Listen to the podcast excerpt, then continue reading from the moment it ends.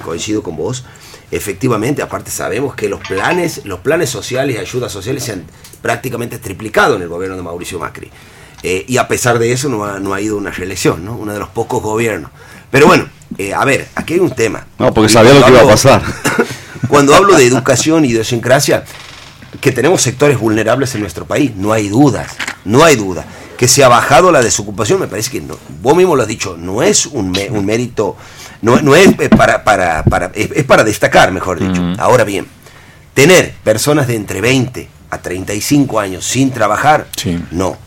Y los planes sociales se tienen que reorganizar. Los planes sociales, aunque no lo creas, son un resorte de la economía. Porque esa gente que pasa a no consumir, a no comprar, bien, de esta manera vuelve el dinero comprando en la despensa del barrio, en el supermercado local, en el autoservicio. Ahora, ahora bien, eso es una parte pero yo no puedo becar de por vida a una persona de 22 años. Entonces, me parece que, eh, que hay que establecer, como en otros países, no, y no me voy a comparar con países desarrollados, vamos, yo te doy un plan, pero yo te lo doy tres años y a mí me tienes que traer cuatro entrevistas de trabajo formales denegadas. No, no es que te doy y lo cobro de por...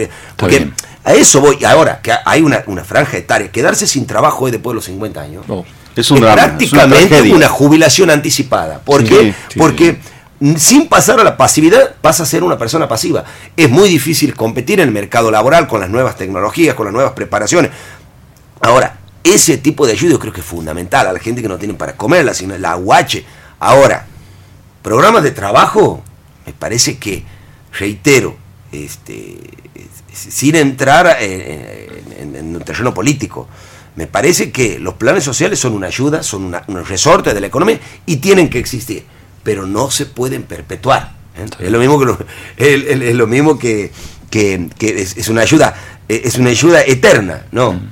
Aquí lo que tratamos es darle un empujón a la gente, tomando un empujón para que agarre la pala, para que consiga un trabajo, para que vaya mínimo como la UH. En la UH se le pide el carnet de vacunación y los, estudios escolares. Bueno, entonces una persona que tiene un plan por desocupación o un plan social me tiene que traer cinco entrevistas al año laborales de empresa denegada, ya sea por cuestión de, falta de capacidad y demás. Tenemos gente sana, gente joven, que puede trabajar. Otro tema es hablar de los empresarios también.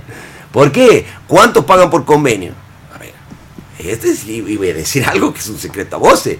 ¿Qué empleado de comercio en Santiago trabaja eh, ocho horas y cobra por las ocho? Entonces, a ver, hay muchas cuestiones que hay que tratar. Pero eh, me parece que de esta situación que estamos viviendo hoy se sale trabajando.